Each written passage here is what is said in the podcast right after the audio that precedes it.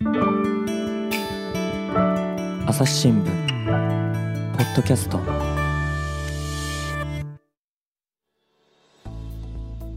朝日新聞の神田大輔です。今回はですね東京経済部の記者土屋誠さんに来てもらいました。土屋さんよろしくお願いします。よろしくお願いします。さて今回はどんなテーマでしょうか？今日はですね、あの就職活動の話についてあの先輩ちょっと取材をしまして、そのまああの背景というか裏話というかそのあたりをお話しさせていただければと思っております。就職活動っていうのもいろいろありますけれどもね、どんな話でしょう？はいあのまあ一般に就職活動というと皆さんあの思い浮かばれるのがですね大学生、まあ、あるいは大学院生だと思うんですけれども。うん、シーズンでいうとおそらくそういった大学生の就活っていうのは3月とか4月とかですね春先だと思うんですね。で今まさにその秋口の就活というのはあの大学生ではなくてですね高校生の就就職活動というのがまさにこの秋一番佳境を迎えてまして、えー、とそのあたりの状況をですね、まあ、ちょっと変化もいろいろ起きてきているので、えー、とお話ししたいなと思っております、うん、そうするとその高校3年生が3月に卒業するような人たちがあのこの秋に就職活動を本番迎えるということですか？そうですね。あの、まあ、来年の春卒業する、うん、今高校3年生ですねの就活というのがまさにあの夏過ぎて、えー、夏休み明けから秋にかけてというのがまさに本番なので、うん、えー、と今まさにシーズンだということですね。まあね、大学生にとってもね、大変だと思いますけれども、なおさらね、年若い高校生ってことですから、いろいろ大変なね、苦労も多いんだろうなと思うんですが、さっきね、土屋さん、変化っておっしゃった。なんかあるんですか、変化が。はいあのまあ、聞いてらっしゃる方の中にもですねあの高校卒業してすぐ就職されたという方も、うん、まあ、いらっしゃるでしょうし、まあ、あのあるいは大学に進んで大学卒業後に就職した方もいらっしゃると思うのであの、まあ、そこはそれぞれだと思うんですが、まあ、とりわけ高校卒業してすぐ就職された方だと多分ご自身の経験に照らし合わせてもあの思い起こされることではないかと思うんですがあの高校生の就職活動、つまり高校を出てすぐ就職する場合はですねあの基本、学校に来た求人票を見て、は。えー、一つの会社を選んでですね、うん、えー、そこの就職試験を受けるというのが、まあ、一人一社制っていうふうに言うんですけれども、それが原則で、まあ、全国津々浦々あのそういった形で、えー、と就活をするケースというのが、まあ、本当に戦後ずっとですね半世紀以上ですか続いてきたというところなんですが、うん、えー、それがまあちょっとずつ変わり始めているということなんですね。うん、えどういうふうに変わってきてるんですか？あのーまあ、大きな枠でいうと、うん、完全に大きく変わってるわけではないんですが、あの今年の例えば就活でいうと、ですね、えー、関西の和歌山県で、えー、この1人1社制っていうのをやめましょうということになって、うん、えー、まあ、複数社、2社ですね、えー、最初の段階で、えーと、応募することができるという形になっています。で来年からですね、えー、大阪府でもこういう形で、えー、今今は1人1社制なんですけれども、えー、と複数社受けることができるという形になってまして、うん、えーとまあ、こうした流れがあの他の都道府県にもですね広がっていくのではないかなというふうに見られているということなんですね。うん。ただ、そのね、私もあの玉坂大学出てるんで、高校生のですね就職活動、全く知らなかったんですけれども、はい、原則として1人で1社しか受けられなかったんですか？そうなんです、あのまあ、これずっと戦後一貫して、まあ、起点がどこなのかっていうのは、なかなかそのはっきり、えー、のデータとしては残ってないんですけども、うん。まあ、おそらくもう戦後間もなくのですね、えー、時期からこの仕組みっていうのは続いていたと言われていて、でまあ、それはその、当時、日本、まあ、今もそうですそうではありますけどあの非常に製造業が盛んであの、ね、つまり工場でですね、まあ、働いてもらう労働力というのを、うん。うんまあ、確保するという観点もあって、えー、そうしたときに、あのまあ、各学校に、まあ、紹介を出して、えー、とそれを受けて、えーまあ、学校側からあの君はここの工場に行ってもらう君はここの会社に行ってもらうという形で割合その製造業で働く人材を確保する意味においてはあのあまりそんないろんな会社をこう幅広く見るというよりはあの、まあ、学校側に来た推薦をもとにあ、まあ、あのいわゆる就職票をもとに先生方と相談して、まあ、1社ずつ生徒に割り振っていくというのがあのかなり効果的に機能していたというのがありましてその、まあ、慣例がずっと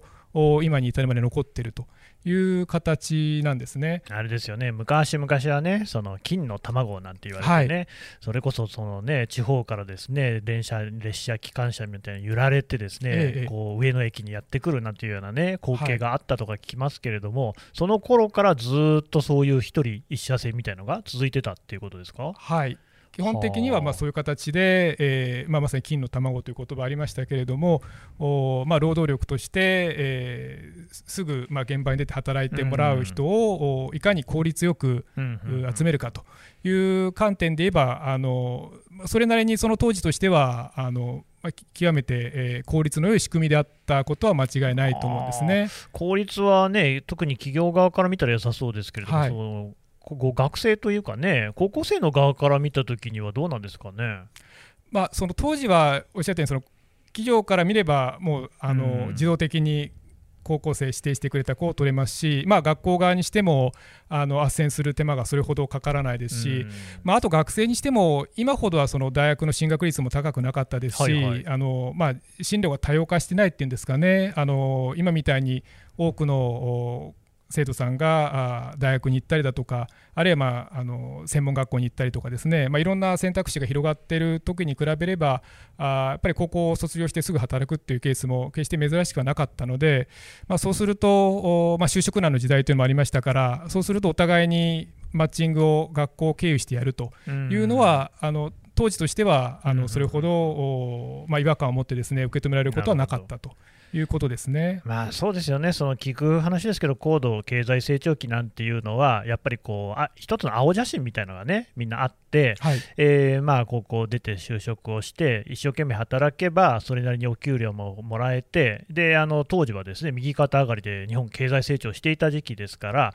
そうするとこう給料もだんだん増えていって、年功序列でだんだんこう自分のね、えー、役職も上がっていき、その中ではですねマイホームも持てて、で家庭も築いてっていうようななね、まあ、その道筋みたいなのが見えていた時代だったから、まあ、そういうのもね、一つ良かったのかもしれませんが、はい、時代は変わりましたよね。そうなんです。時代がまあ変わりましてですね、うん、でまあ、要は高校から大学への進学っていうのがかなり増えてきていて、まあ、その最初申し上げたように、まあ、就職といえば、まあ、大学生の就職っていうのが、まあ、テレビだとか新聞だとかよく取り上げられるわけですけども要はやっぱりその就職する母数でいうと今まあ高校を卒業してあの就職するっていうのが十数万人20万人弱ぐらいなんですがあの、はい、大学生の場合はそのやっぱり2倍とか3倍ぐらいいます、まあ、45万とか50万ぐらいなので、まあ、ボリュームから言うとやっぱり大卒の就職というのが、あの就活の方が大きいので、えー、そこにまああの焦点当たりがちなんですが、まあ、とはいえ20万人弱の高校生が毎年職場を求めているあの就職活動しているというのは、うんうん、まあ、それなりに大きなボリュームゾーンではあるので、まあ、ここがやっぱり時代が変わっていく中でですねで彼らももちろん高校生たちも大学生の就活の様子はいろいろ見てますから、うん、まあ、自分たちもあのやっぱり自由にいろんな形で選択肢を持って就職活動したいと、そりゃそうですよね、えー、いう気持ちが出てきているというのが一方やっぱりあるんだと思いますね。うんうんうんうん。どうなんですか、その高校生にとって就職活動ですね、はい、そのよくね、買い手市場だ、売り手市場だなんて言い方するじゃないですか。はい、えーとそのまあ、なかなかね、高卒ですぐ働くケースっていうのも減ってるようですけれども、求人数とかっていうのはどんな傾向なんですかね？いわゆるもう今から10年以上前になりますかね、あのリーマンショックの頃、うん、2000、まあ、2008年とか2009年の頃はですね、かなりその求人数急激に落ち込みまして、まあ、求職者仕事を求めている人に対して求人の数が、まあ、むしろ下回るっていうのが、まあ、2010年ぐらいはあったので,、でこの時はもう本当にあの就職氷河期というんでしょうかね就職非常に厳しかったんですけれどもその後10年の間にあの相当、まあ、求人数増えてきているっていうのがありまして、うん、で同時にまあ少子化なので、えー、子どもの数がどんどんどんどん10代減っているので今まあ全国的に平全国平均で言ってもまあ 2, 2倍台の後半ですかね。3倍近いぐらいの、うん、求人倍率ですし、まあ、これ全国にあの引き直した場合ですけど東京で言えばやっぱりあの進学する子が多いということもあって、うん、東京はもっとそれよりはるかに高い、ね、まあ、本当に7倍とか8倍とかですね、えー、かなりそういう意味で言うとまあ、売り手市場が、えー、と極まっているという形ではありますね。うんうんうんうん、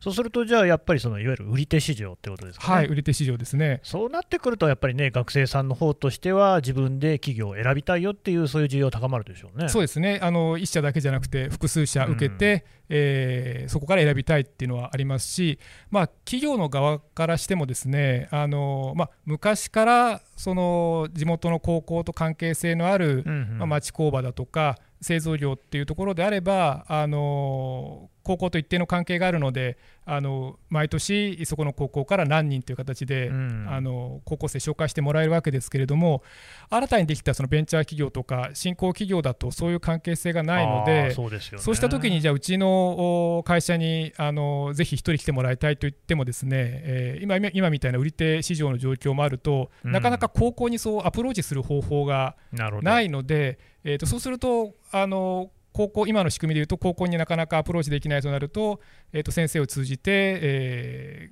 ー、子どもたちに、まあ、高校生にですね、えーまあ、紹介というかここを受けてみたらどうかという形にもならないのでそこの接点がなかなかなくなってしまうと。まあ、ゆえにあのここのところをどうにかしたいということでですね、えー、と民間企業でその両者の仲介をする、まあ、あの民間企業と高校3年生の間を取り持とうというサービスがまあ、徐々にこの2、3年出てきているというところですね。まあ、あれですよね。その、これは高校生に限った話じゃないんでしょうけれども、はい、やっぱりその3年離職率みたいなね、ええ、あのやっぱり若い人ですぐに辞めちゃう人なんかも多い、でその背景には、もともとね、その企業のことをあんまりよく知らなかったとか、はい、えミスマッチがあったっていうのに気づかなかったっていうようなね、話も聞くわけですよね。そう、ね、いうのはやっぱりどうしたって1人1社制の方が増えるでしょうから、はい、まあ、なるべくその高校生のことを考えても、いろんな会社見てね、選ぶっていうことができるのは、これはいいことなんだろうなと思うんですが、はい、さっきね、えーと、和歌山県ですか、これがね、複数応募制を導入して、大阪もだよっていう話でしたよね、はい、これ、自治体はそういうことなんでしょうけど、国はどういう動きなんですか？国はですねあのこれはまあ所管でいうと文部科学省それから厚生労働省なんですけれども、うん、そちらもあのいわゆる検討委員会、まあ、指揮者を集めた検討委員会を作りまして、まあ、1人1社制の在り方を、まあ、何かしら見直してもらいたいというような提言を、あの2020年ですかねあのまとめています。で、まあ、これを各都道府県に渡してますので、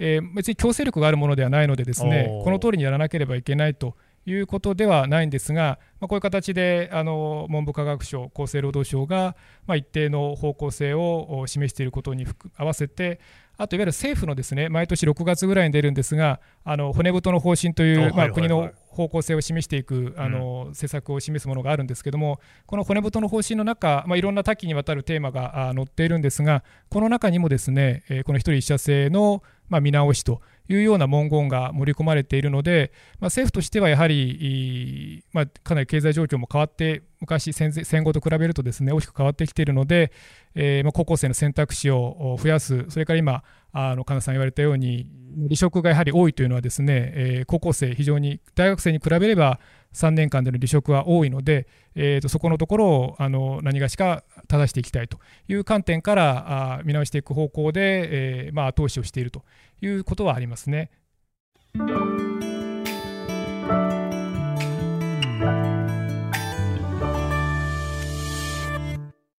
朝日新聞ポッドキャストニュースの現場から世界有数の海外取材網国内外各地に根を張る記者たちが毎日あなたを現場に連れ出します。音声で予期せぬ話題との出会いを。朝日新聞ポッドキャスト。ニュースの現場から。でね、土屋さん、ただそのさっきの話だと、和歌山、大阪、ええ。えー、と他の県はどうなってるんですか？えーとですね、あのちょっと細かい話になるんですけれども、うん、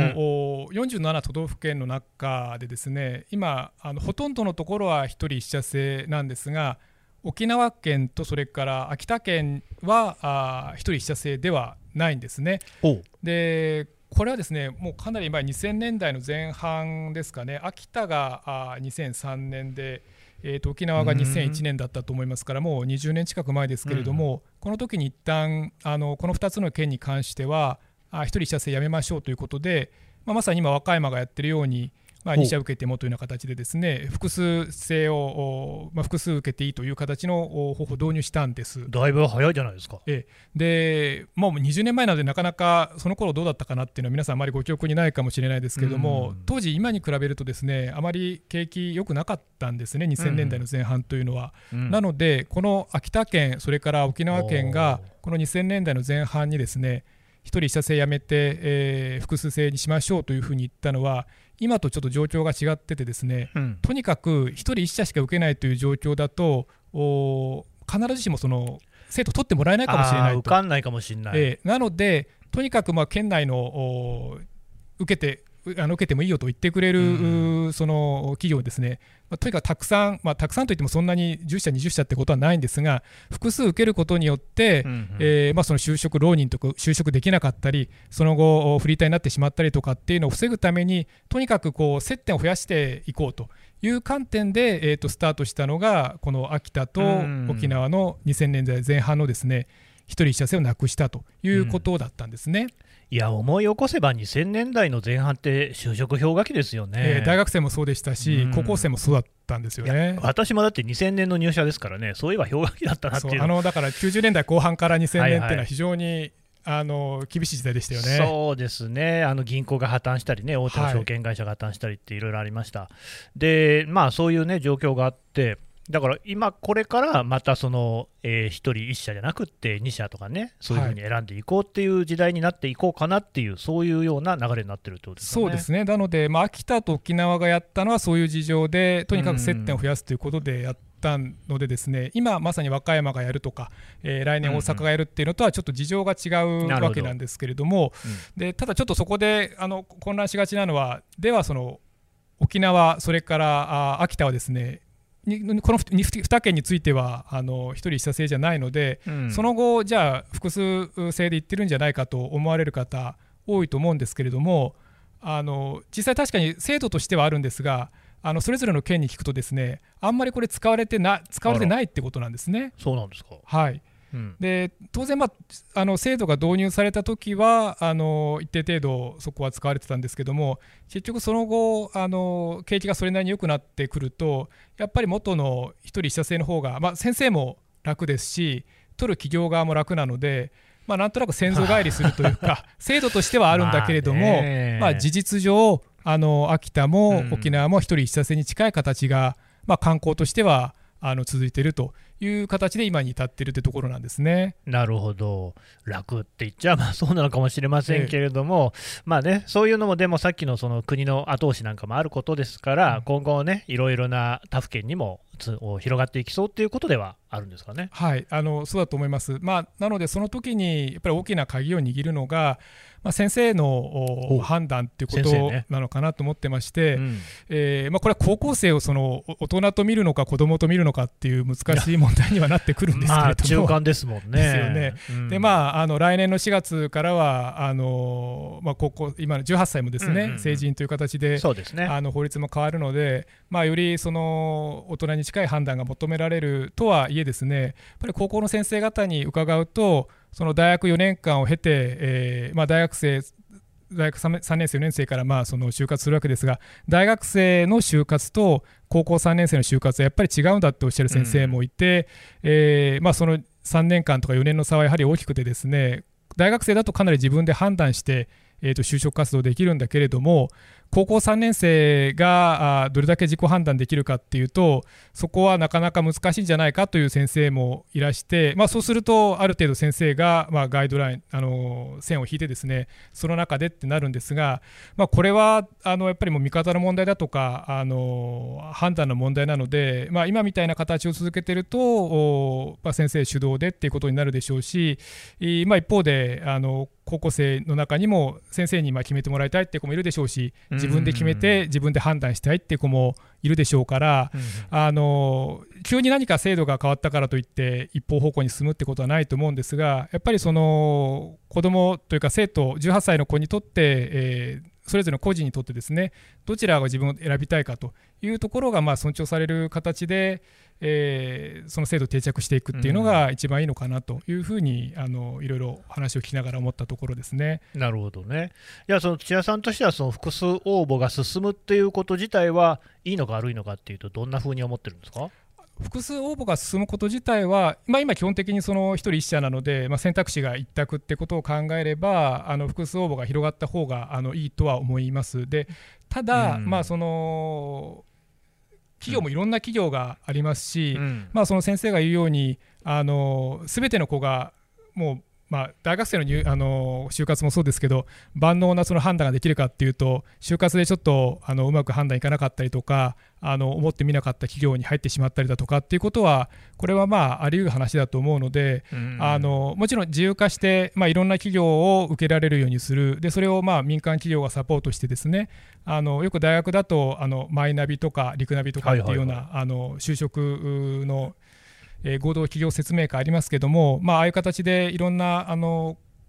いわゆる企業の声を聞くっていうのはすごくあの大事なのでそこの選択肢は広げつつもただまあ高校生によってはもう1社だけでいいとか先生と相談する中で決めたいっていう子も、ま、場合によってはいるかもしれないので、そこをまあ両方選べるようにするという形で、えま、なだらかに定着していくっていうのが、多分一番現実的な方法で、えーまあ、ハレーションも少なくてですね、うん、やっていけるんじゃないかなというふうにあの感じたところですね。そこはね柔軟にやっていった方が良いだろうと、はい、あと、まあ、ちょっとやっぱりどうしてもね、話、少し変わりますけれど、気になるのが、やっぱコロナの影響で、ええ、9月の新学期開始でも、ですね学校によってその対面かネットでやるか、こうまだら模様っていうところがあったようですけれども、はい、就職活動っていうことに関しても、やっぱり高校生に影響、コロナ出てますか？はいあの大学生の場合はもう相当数がですねあのオンライン上での面接が多くなってまして、うん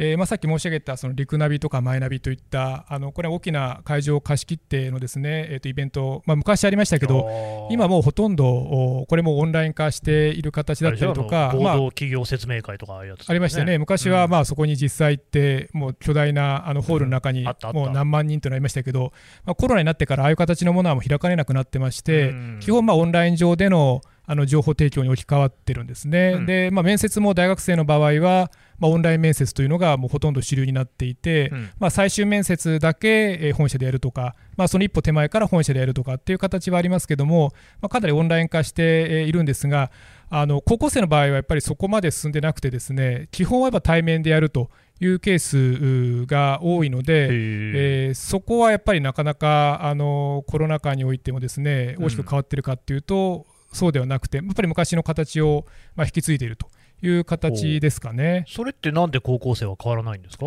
まあ、一つはその大学生ほどまあ、いわゆるパソコンがさすがにスマホで、えー、あの面接するっていうのはちょっと、ね、やりにくいのでパソコン持ってると限ないね、うん、行き渡ってないっていうのがありますし、まあ、その度に学校にやってきて学校のパソコンを使って面接するっていうのも難しいところがありますし、あとまあ企業側から言ってもですね、えー、まあ新興企業とか中小企業とかは、あのいわゆるその大企業と比べるとそのオンラインの対応がまだ遅れてますんで、まあ、企業側としてあのオンラインで全部対応しますというのが進んでないと、うん、こういう事情もあろうかと思います。あそうか、そこら辺もね、だから大企業だけ見ていると、え、はい、まだオンラインじゃないのみたいな話になるかもしれないけれども、やっぱり中小の企業であったりね、はい、新しくできたばっかりっていうのところになってくると、そんな風にね、簡単にこうできるわけでもないっていう、そんな事情もあるわけですよね。そうですね。で、まあ、やっぱりその直接会って取りたいっていうふうに思われてる昔からの中小企業もあったりしますし、そこはだから大学生の就活とはやっぱりコロナ禍においてもですねかなり違いがあるということだと思いますね。なるほど、なんかまあ、いろいろ高校生もね、やっぱり大変な事情が多いっていうことですよね。うん、どうですか、土屋さん、やっぱりこういうふうにね、取材をされていて、はい、なんかこう、これを高校生の人がもし聞いていたとしたら、ええ、就職活動ね、どんなことに気をつけたらいいか、なんかかける言葉なんてありますかね？あの選択肢が広がるっていうのはすごくあの大事なことだと思うんですね。今まあ1人1社しか選べないのが複数選べるっていうのは非常に大きなことだと思うんですけども、まあ、一方で多分それはあの、まあ、責任伴うというか自分で調べなくちゃいけないってことともあの関係してくると思うので、まあ、あのいきなり例えば9月になって急に始めるっていうのではなくて、まあ、少し前からあの将来どういった分野に行きたいと思っているのかだとか、まあ、どういうところの会社で働きたいとかどういう分野で働きたいとかですね、えー、とどういった条件だったらいいと思っているのかというようなことを多分ちょっと早めに考えることがおそらく必要なんだろうと思うんですね。うん、でまあ昔のこの一人一社制の場合はもう本当に夏休みが終わって、えー、2学期が始まってすぐのこう1ヶ月とか1ヶ月半でですねすぐにまあ決めてしまうと。まあ、学業に影響しないっていうまあその影響、あのそういう理由もあってですねこの1ヶ月とか1ヶ月半で決めてしまいましょうっていうことがあったわけですけれども、これが例えば複数を受けるということになると、やっぱりそこはもうちょっと期間長引くでしょうし、勉強しながら、あそういった将来将来の就職のどこに進むかということもあの考えなくてはいけなくなるので、まあ、それは大変であると同時に、自分の将来を自分でつかみ取れるということでもあるわけですから、まあ、そこをまあ先生に任せるんじゃなくて、あるいは親に任せるんじゃなくて、えー、と自分でいろいろ調べてチャレンジしてみる。で、まあ、途中途中で、まあ、先生と親の、あるいは周りの大人の声を聞くのはあっていいと思うんですけども、まず一時的には自分でいろいろ考えていくっていうことをやっていくのが、やっぱりこの複数応募っていうのが今後広がっていくとすればですね、高校生にそういうマインドを持ってもらうっていうのが一番大事なのかなと思いました、うん、なるほどね、大変なことも多いとは思いますけれども、皆さんね、頑張ってほしいと思います。土屋さん、どうもありがとうございました。はい、ありがとうございました。